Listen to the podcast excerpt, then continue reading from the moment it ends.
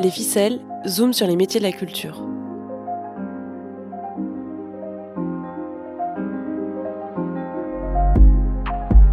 Le Pass Culture t'emmène à la découverte des métiers de celles et ceux qui font la culture d'aujourd'hui et de demain. Des métiers artistiques et créatifs, mais pas seulement. Découvre des parcours inspirants de professionnels.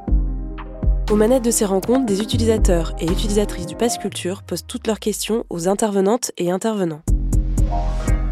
Ces échanges ont été enregistrés entre le 19 et le 27 janvier 2023 dans le cadre d'une série de rencontres organisées par le Pass Culture. Dans cet épisode, le Pass Culture t'ouvre les portes du monde de l'humour. Nous avons invité les humoristes Nordine Ganzo et Verino, ainsi que Maud Kouyumjan, directrice de production du Marrakech du Rire. Cette rencontre est animée par Lamia et Mathieu.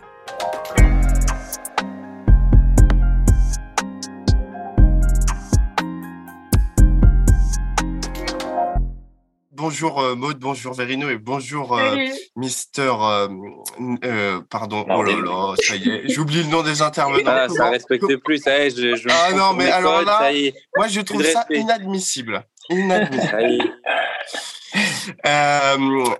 bonjour Nardine. donc, bah écoute, Lamia, je te laisse commencer la première question parce que, ça, ça t'appartient.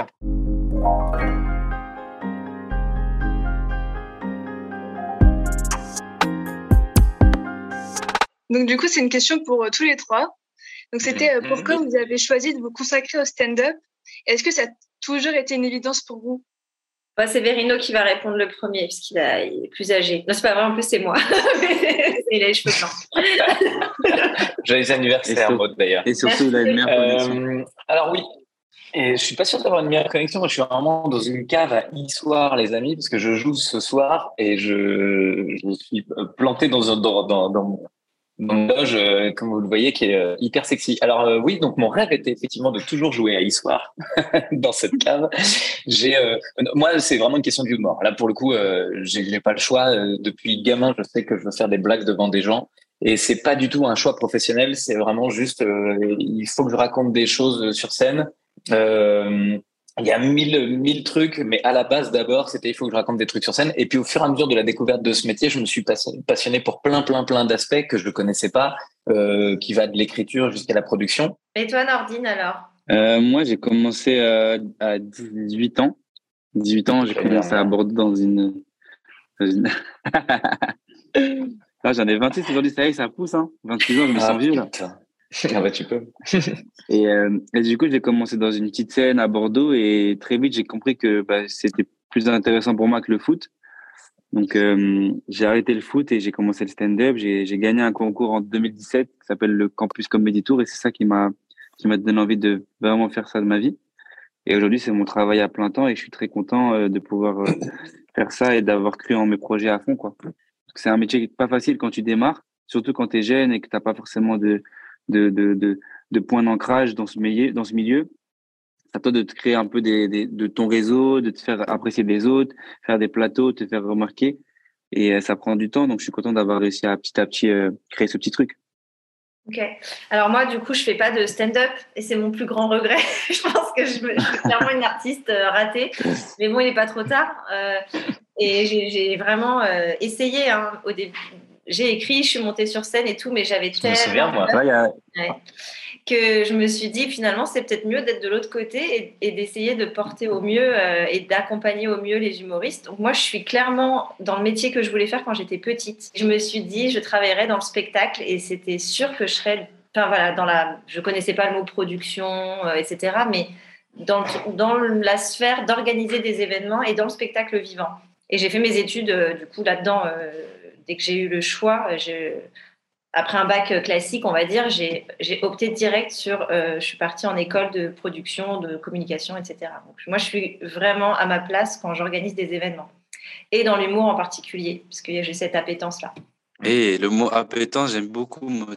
Ouais, je vais essayer de placer non-obstant avant 19h. Oh, bouge pas, bouge pas, bouge même pas. D'accord. ce qui est intéressant là-dedans, c'est de voir quand même qu'il y a des schémas. Euh, moi, c'est marrant, euh, j'ai pas vu le chemin parcouru parce que bah, j'étais déjà là quand tu quand as démarré, quoi. Et de voir aujourd'hui, euh, j'ai pas le recul du tout, quoi. Maud, j'avais une question pour toi. Est-ce que tu peux nous dire en quoi consiste exactement le métier de directrice de production, qui plus est de l'un des plus grands festivals francophones? Et concrètement, à quoi ressemble au quotidien, etc. Alors que ce soit sur le Marrakech du Rire ou précédemment sur le Festival d'humour de Paris, encore plus même sur le Festival d'humour de Paris dont j'avais la direction, mais c'est de créer des événements, c'est-à-dire déjà d'avoir des idées de programmation. Puis une fois que tu as l'idée de la programmation, c'est de rendre ce truc possible artistiquement, techniquement, financièrement, ça c'est un gros sujet de la production, et de gérer de A à Z un projet, de partir d'une idée et d'essayer de la, de la monter, de gérer des équipes, de coordonner des gens, euh, des artistes et des techniciens principalement, et, puis de la billetterie, de la, communication. Enfin, c'est vraiment plein de gens qui marchent ensemble pour qu'un projet existe avec des contraintes souvent financières. C'est-à-dire qu'on ne peut pas faire ce qu'on veut. Il y a une question quand même de rentabilité et de. Donc, il faut essayer de mêler l'artistique et, et, le côté financier. Parfois, c'est pas évident. Mais c'est ça la direction de production. C'est vraiment d'organiser des événements avec un budget et essayer de faire en sorte que ça plaise au public. Voilà, d'être un peu novateur ou malin et de faire des choses qu'on aime surtout. J'ai de plus en plus de mal à faire des choses que j'aime pas avec des gens pas sympas. Donc, oui, je t'emmerde. Hein. D'accord. tu prends tout de suite pour toi, comme quoi t'es pas net. Non, mais j'ai très bien compris tes messages. bon, par exemple, j'adore travailler avec Olivier et Nordine, comme vous pouvez le constater. C'est plutôt agréable. Et euh, du coup, une journée type, ça ressemble à quoi exactement? Alors, le truc, c'est que j'ai pas que le Marrakech du rire, donc j'ai du mal à te répondre parce que j'ai plusieurs missions. Moi, je suis en freelance, pour être tout à fait transparente, je ne travaille pas que pour le Marrakech du rire, et donc je répartis mon temps sur différents projets. Donc, je peux pas te donner une journée type, j'ai aucune journée qui ressemble à l'autre, et c'est ça qui est génial, et c'est pour ça que je travaille pour moi à mon compte et que je ne veux pas être dans un bureau de 9h à 18h avec un chef sur la tête, parce que je suis mhm. incapable de, gérer ça. Donc, euh, j'ai une vie euh, très cool, je travaille énormément, mais à mon rythme. Donc, euh, tu vois, par exemple, je te donne un exemple, j'ai un enfant, à 4h30, je vais le chercher, je ne travaille pas entre 4h30 et 5h30. Et puis, quand mon mari est là, je retravaille, tu vois. Donc, je m'octroie ce truc-là. Mais euh, mes journées, il n'y en a pas une qui ressemble à l'autre. Donc, euh, bah, c'est bien. Je quoi te répondre. Hmm. Ok, merci. Alors, moi, j'ai une question pour Nordine et Verino. C'est comment vous êtes lancé dans le stand-up et comment ça se passe? Euh, je vais laisser Olivier commencer parce que c'est mon grand. Euh, bah, puis c'est surtout deux manières différentes et deux époques différentes quoi. C'est passionnant parce que moi quand j'ai démarré, euh, quand j'ai démarré moi euh, en 2006, ouais 2006, j'ai commencé à être vraiment vraiment impliqué dans ce métier. je me suis vite rendu compte qu'il y aurait pas de la place pour tout le monde. C'était vraiment un endroit qui était saturé et dans lequel euh, il n'y avait pas de place pour tous les humoristes. Et quand je vois aujourd'hui les générations qui débarquent, même Nordine, c'est presque un vieux maintenant parce qu'il y a encore de nouvelles générations qui débarquent. Et en fait, le milieu est de plus en plus saturé. Et à chaque fois, tu as l'impression que c'est impossible de se lancer.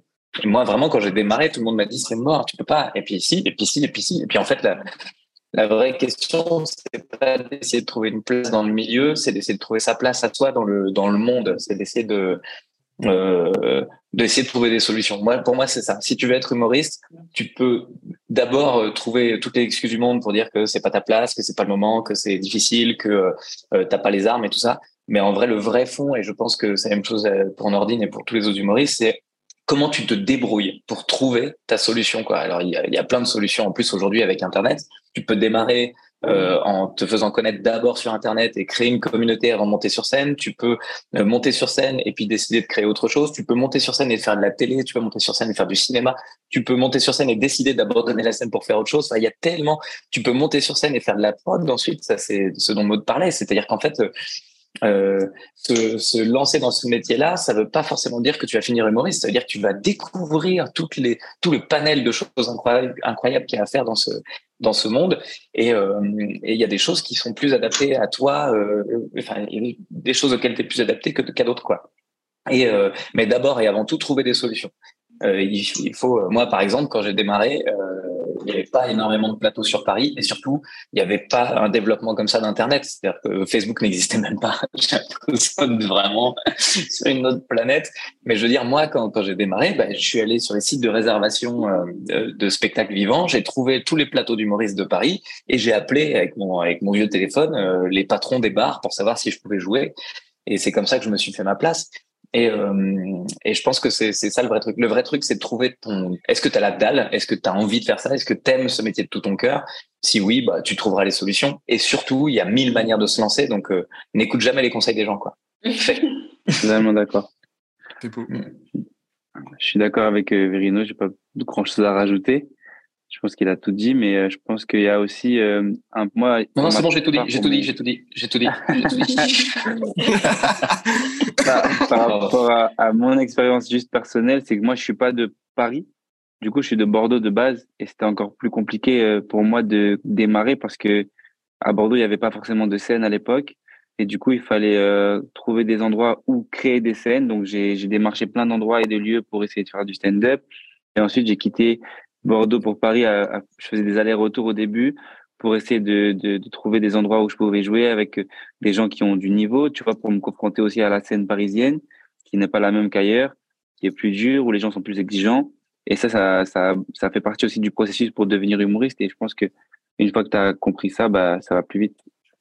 Mais ouais, mais tu fais partie, moi je dirais, Nordine, euh, des mecs euh, qui cherchaient des solutions. Moi je me souviens de toi, euh, c'était pas en 2017, mais pas loin, c'était 2016, un truc comme ça, où je, mm. recevais, à chaque fois que j'allais jouer à Bordeaux, j'avais un message de toi qui disait coucou. si jamais tu as besoin d'une première partie, je suis dans le J'étais un spam. Ouais, mais c'est super parce qu'en vrai, déjà, ton travail était, était chouette. t'étais pas, t'étais pas méchant. Enfin, c'est bête, hein, mais savoir s'exprimer aussi. Tes messages, je les ai jamais vécus comme des spams. Je les ai vécus comme un mec un mec sympa qui a envie de taffer et évidemment tu as envie de tendre la main aux, gars qui ont envie de taffer quoi. Euh, je sais plus quand est-ce que tu es venu faire ma première partie à Paris, mais je me, je me souviens que tu étais monté à Paris, tu m'as dit, gars, je suis là pour quatre jours. Ouais, c'était à l'Apollo. Je me rappelle que tu aurais cinq minutes quelque part. Ouais. Charlotte qui m'avait présenté, elle m'avait dit, voilà, Verino, il va te mettre en première. Il y avait Boone qui était dans la salle en plus. Boone que je connaissais un peu parce que j'étais de Bordeaux et lui aussi. du coup, il m'avait, il m'avait mis, euh, elle m'avait mis en première partie et c'était un très bon souvenir. Et, euh, et depuis ce, ce jour-là, j'ai jamais arrêté de t'envoyer des messages, je crois. Et des virements, non Parce que pour, pour le remercier. c'est moi qui le payais à l'époque. C'est moi qui le payais à l'époque. Oui, c'est ça. Je disais merci. Donc non, non, c'est cool, c'est cool, c'est, c'est, cool. Et puis tu vois, des fois aussi, euh, tu tombes sur des gens comme Verino qui sont très bienveillants.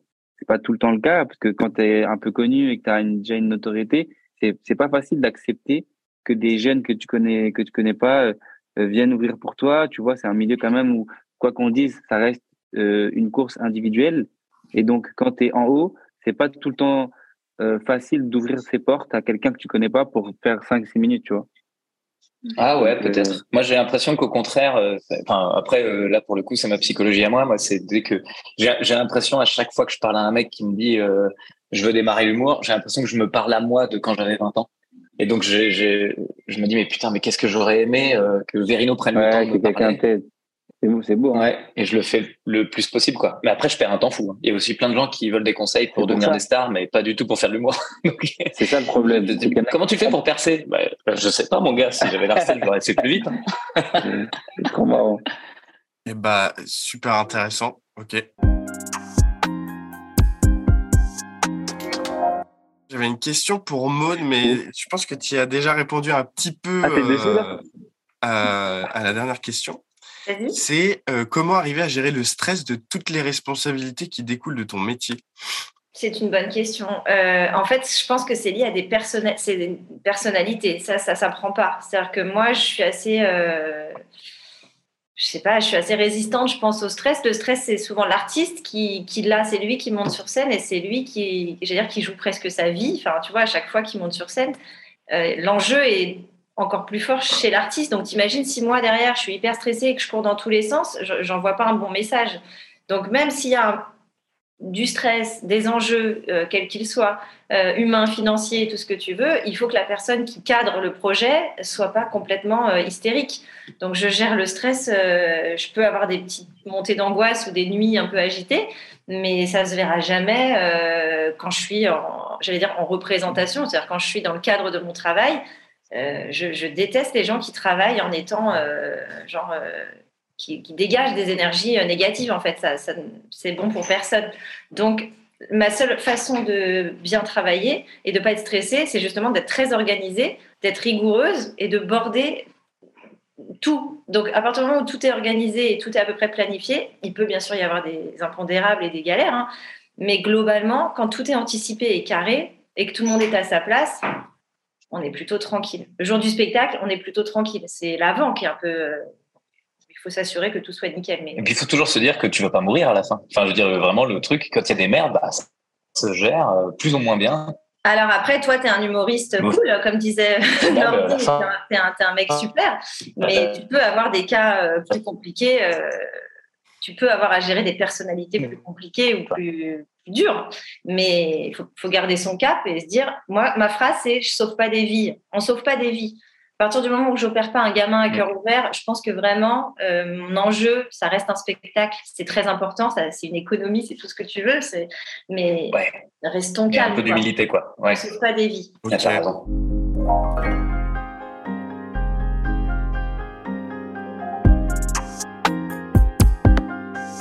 Moi, je pense que ça peut faire un petit lien avec. Il y a une question de, euh, sur le chat euh, qui est euh, comment combattre le trac avant de monter sur scène. Crois que de manière générale. bah, Nordine, il a dit une compote pomme fraise, tu vois. Donc, on est sur le. on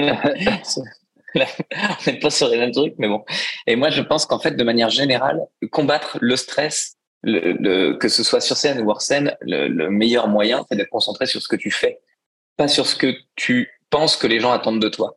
Quand tu es hors scène en production, tu as l'impression que l'artiste, il attend de toi quelque chose. Et si tu, si tu, tu essayes de, de, de, de faire ce que tu penses que le mec attend de toi, bah, tu as tout faux parce que tu vas essayer de faire un truc, donc tu vas pas pouvoir y arriver, tu sais pas exactement ce qu'on attend de toi. Et en plus, ça se trouve, tu as complètement faux sur lui, ce qu'il attend. Donc ça va taper à côté. Et bah, sur scène, c'est un peu pareil. Quand tu es stressé, c'est parce que ou quand tu as le trac, c'est parce que tu montes sur scène en, essayant de faire en sorte de convaincre les gens et de leur plaire. Seulement, la seule chose que tu peux faire toi, c'est proposer ton art. Et ensuite, les gens, ils décident d'aimer ou pas. Mais si tu te concentres sur la réussite de ton art, bah, tu vas passer à côté parce que la réussite, tu la maîtrises pas. Ce que tu peux maîtriser toi, c'est l'action. Et donc, il faut se concentrer systématiquement sur l'action. Si tu es concentré sur ce que tu racontes quand tu montes sur scène, bah, tant pis si ça arrive pas. On est désolé, hein, euh, mais c'était effectivement comme disait Maud, on n'est pas là pour sauver des vies. Et puis tant pis, euh, pareil quand tu fais de la prod, tant pis si l'artiste il est pas content, euh, ça, ça, fait chier. Et si c'est un artiste capricieux, voilà, l'artiste il peut avoir raison aussi des fois te donner des et puis c'est des leçons pour la suite quoi. Toujours, faut toujours imaginer que c'est une leçon pour la suite. même une erreur, elle est pas, elle, est pas importante. Ok, bah, merci pour cette réponse. Euh, il faudrait que tu écrives un livre de développement personnel, Verino, je pense. Très... c'est ma passion. Mais je pense que ce métier, c'est ça. Hein. Euh, il y a le métier, il y a le, rire, etc. Mais d'abord, tu apprends énormément qui tu es. Tu vas te mettre à nu devant des gens. Euh, il y a plein de manières de le faire. Soit tu as un ego démesuré et puis tu es persuadé que tu es le meilleur du monde, ce qui est tout à fait mon cas.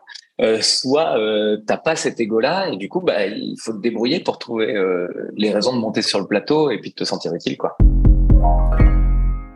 Quelles sont vos motivations quotidiennes qui vous motivent à travailler dans, dans l'humour? Qui nous motive, euh, motivation, bah, je pense c'est déjà euh, le fait de chaque jour ne jamais avoir la même sensation sur scène. Tu vois, c'est toujours des gens différents, le public.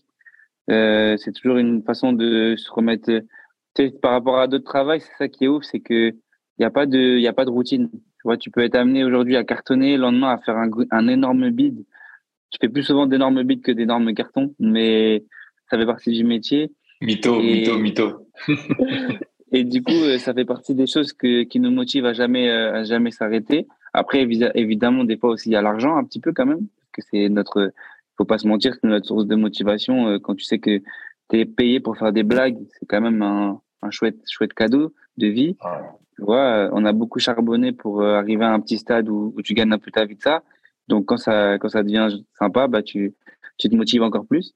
Moi, ce qui m'anime, euh, moi, j'ai vraiment l'aspect philosophique de ce métier-là avant, euh, avant tout. C'est, je trouve, c'est une aventure de vie. Euh, tu développes, tu, tu, tu, découvres des envies, tu découvres l'envie le, de monter sur le plateau, puis ensuite tu, tu dois découvrir les moyens d'y arriver tu dois inventer des nouveaux moyens de communication, euh, tu dois, tu dois anticiper ce qui se passe après. Enfin, moi, je suis passionné par plein, par plein, plein d'aspects de, de, ce métier-là. Et pour le coup, c'est ça qui fait mon quotidien. On parlait de motivation. Est-ce qu'il y a des soirs où, genre, il fait moins de degrés, tu dois sortir de chez toi et tu dois aller jouer et vraiment flemme? Ouais. Moi, c'est. Alors, ouais, ouais, je pense. Ouais, mais en vrai, ça dure une demi seconde. Ouais, c'est ça. Parce que parce que tu vois, en fait, c'est c'est horrible. De, tu t'en veux. Enfin, je sais pas comment tu gères ça, Nordine, mais moi, je me dégoûte quoi. Je suis là, je me dis, je vais jouer devant tu vois, ce soir et ils sont 600. Euh, tu, le luxe que c'est, l'envie, ma vie que j'ai passée pour me dire à un moment, je vivrai de ce métier-là. Et là, il fait froid et il y a mes enfants qui sont malades et il y a ma femme euh, qui machin. Et j'ai plein de trucs à faire à la baraque. Et, et je me dis, ce soir, mais, mais je m'en veux vraiment. Je me dis, mais ta gueule, t'es devenu un enfant gâté. Donc tu mets tes chaussures et tu y vas et tu te tais, quoi. Tu, tu te poses et tu te dis, mais j'avoue que j'ai fait exactement ce métier pour ces moments-là, donc pourquoi je vais pas y aller? Et, j'avoue, euh, j'avoue, c'est, c'est ghetto. Et puis surtout, tu prends du plaisir. Enfin, quand tu te, tu, te mets dans le mood, quoi. Je veux dire, il y a un moment, monter sur le plateau, c'est joyeux, c'est, c'est super, c'est une obligation d'être heureux. Moi, j'ai, alors là, on parle de, de, de moments euh, machin, mais j'ai aussi joué un soir où j'ai perdu quelqu'un de ma famille qui était mort dans la journée. Bon, là, t'as pas envie d'y aller pour d'autres raisons. Mais putain, quand t'es sur le plateau, mon ami, mais ça te fait un bien fou, quoi. T'es dans l'instant présent, tu penses plus à ça. Ça t'enlève toutes tes angoisses parce que t'es ici et maintenant et que tu te dis dans la salle, il y en a peut-être un qui a vécu la même chose. Il y en a peut-être un qui a perdu quelqu'un aujourd'hui et grâce au fait que moi, je lutte contre cette, cette, cette euh, je vais pas dire flemme parce que c'est pas le mot à ce moment-là, mais en tout cas, euh, euh, ouais, ce chagrin, merci. Euh, bah, en fait, tu te dis dans la salle, il y a peut-être, je sauve pas une vie, mais j'aide quelqu'un à aller mieux, quoi. Donc en fait, si moi ça me fait du bien, c'est que ça fait du bien aux gens. Eh ben, super intéressant. Ce sera le seul mot que je pourrais sortir parce que c'est vrai. Et, et, voilà, et ça fait plaisir que vous ouvriez votre cœur malgré parfois le défaut de caméra. Mais euh, non, non, c'est génial. Euh, je me demande, Lamia, si euh, on commencerait pas les questions-réponses du coup, puisque ça fait une demi-heure. je sais pas si tu veux, s'il y a une question qui te tient à cœur, peut-être, euh, tu peux la poser. Mais, bah, on verra peut-être qui ira dans les, dans les questions-réponses. Hein. Ok, eh bah, let's go. Alors, voilà, il y en a plein là.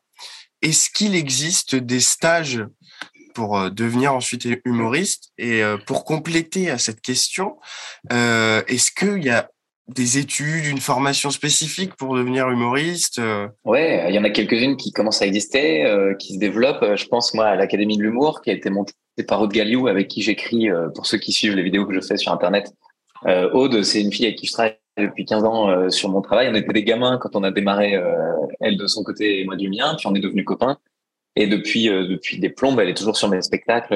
elle intervient sans arrêt, voilà. Et elle a monté il y a deux ans une école qui s'appelle l'Académie de l'humour, dans laquelle pendant t'as une formation d'un an quoi. Et, et tu travailles, t'apprends à écrire, t'apprends alors t'apprends à écrire, t'apprends les rudiments parce que tu peux pas, euh, il, faut, que tu comprennes qui tu es au final, mais tu apprends en tout cas les premiers pas de la technique, tu apprends à comment te débrouiller. C'est une formation assez complète hein, pour le coup. Tu apprends à te débrouiller, euh, à voir comment tout de suite gérer tes fiches de paie, ton entreprise, si tu dois en monter une. Tu apprends à être indépendant, quoi. Et c'est euh, c'est vachement intéressant. Et il y a plein d'écoles comme ça qui se sont montées. On n'est pas obligé d'avoir fait du théâtre pour faire du stand-up. On n'est pas obligé d'avoir une formation classique euh, pour faire du stand-up. Tu peux démarrer de nulle part, partout. De nulle part. C'est ça qui est bien. C'est pour ça aussi que ça, euh, ça te donne envie. Alors après, il y a un truc aussi qui est important, c'est quand tu vois un Verino sur scène ou un Ordine ou même un Paul Mirabel, il y a une, il y a une aisance, il y a, mais il y a tellement. Tu as, le commun des mortels qui va dire trop facile, moi aussi je peux le faire. Eh ben, je te mets au défi, mon gars, d'être aussi efficace et d'avoir euh, le, rythme, la vanne, le texte, euh, tout. Enfin, euh, c'est un travail de ouf et tout ce qui paraît simple ne l'est pas. Et moi, j'adore ça quand on a l'impression que c'est facile et que les gens disent Bon, trop facile, moi aussi je prends un micro, je raconte ma vie. Bah, vas-y, mon gars, fais-le. Et c'est pas, c'est un vrai taf et c'est des heures et, c'est besogneux et c'est au mot près, au rythme près, au silence près c'est comme de la musique et une partition dans un orchestre symphonique. Tout le monde ne fait pas n'importe quoi à un moment donné. Tout le monde a bien sa place, son rythme et son temps. Et c'est un art. Donc euh, oui, il y a des écoles, mais il y a surtout beaucoup de travail. C'est ça que je dis. Bah, l'école de la vie, hein, mon gars. Hein. Franchement, il y a des formations qui vont te soutenir, mais comme dans, dans, tout, c'est-à-dire que dès que tu veux apprendre quelque chose, c'est très rassurant aussi de mettre le pied à l'étrier. Euh, en te retrouvant dans une école, tu vas rencontrer des gens qui ont les mêmes envies. Mais le véritable apprentissage pour moi, c'est un crayon, un papier, le soir sur scène, le lendemain sur scène, le surlendemain sur scène.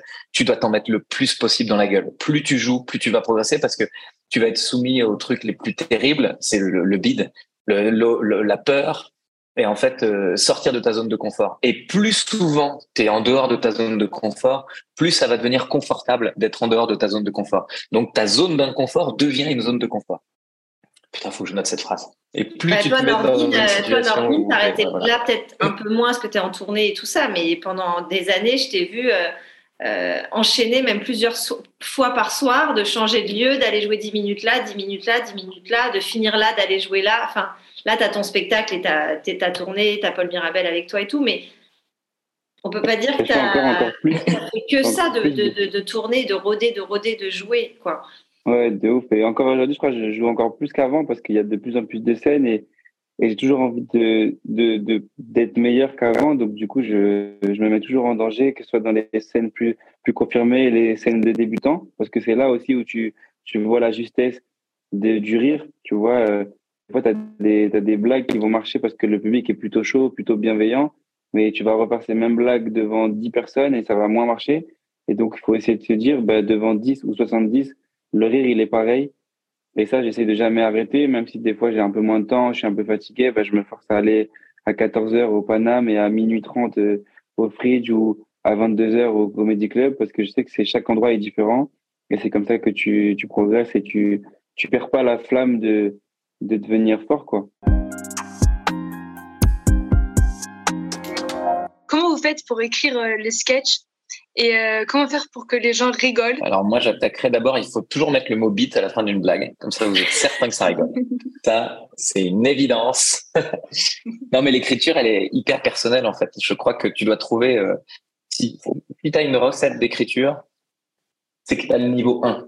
C'est-à-dire que écrire une blague, ça veut dire créer une surprise. T'écris ton truc et la, et la deuxième partie, ça va être la surprise, le truc qui va faire disrupter le cerveau, qui va déclencher le rire. Ça, c'est le côté scientifique de l'humour et tout le monde peut apprendre ça dans un bouquin euh, sur l'humour. Vous lisez le bouquin de Christine Bérou, elle a très bonne, euh, c'est un très bon démarrage quoi. Si vous voulez apprendre à écrire, lisez le bouquin de Christine Bérou qui s'appelle Écrire un one man show et derrière. Euh, et derrière, bah, vous allez découvrir des tas de choses. Moi, je l'ai relu encore, alors que théoriquement, je sais écrire mais j'ai revu des techniques, elle t'apporte des tas de choses. Euh, voilà, c'est c'est pas euh, non le, le, vrai truc compliqué, ça va être de trouver comment toi tu ce que toi t'as apporté. C'est ça, et c'est la sincérité. Moi, j'ai envie de dire ça. Ton personnage. Ouais. Et à partir du moment où ça part de toi, même si c'est pas euh, l'histoire du siècle, mais comme c'est ton histoire et que tu la racontes et que tu la racontes bien, parce que c'est toi qui l'as vécu. Je suis pas en train de te parler de quelqu'un que je connais pas, que j'ai vu la.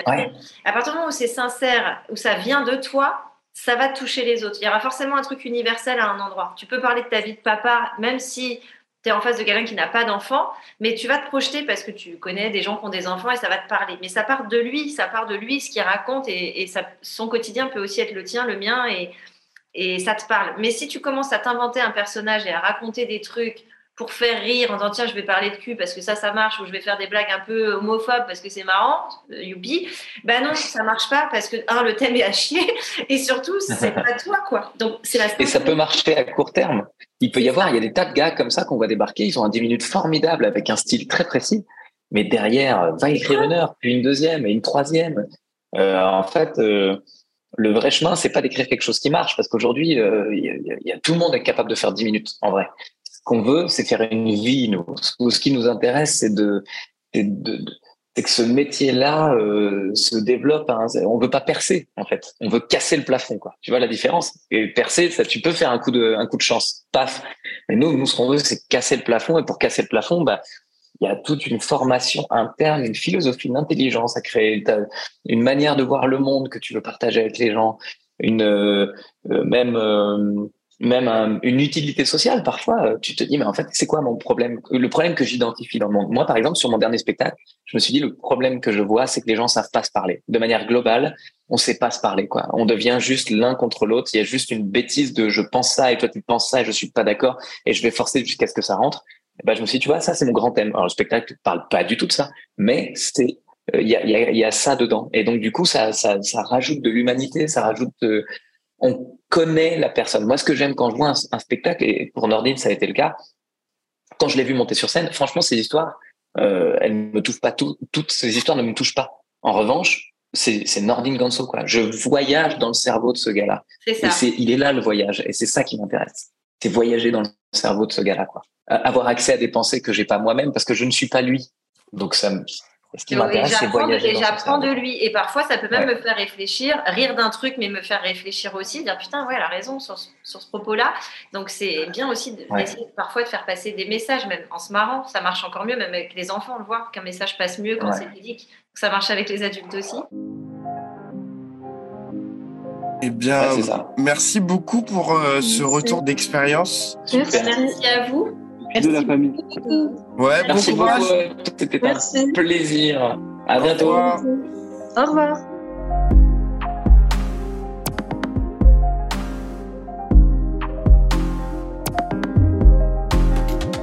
Merci d'avoir écouté ce podcast. Si tu souhaites en savoir plus sur les métiers de la culture et découvrir de nouvelles personnalités inspirantes, retrouve les prochains épisodes sur toutes les plateformes d'écoute. Grâce à l'application Passe Culture, tu peux aussi participer à des expériences uniques. Envoyés spéciaux dans les plus grands festivals, rencontres avec tes artistes préférés et plein d'autres événements exclusifs. Le Passe Culture, c'est le bon plan.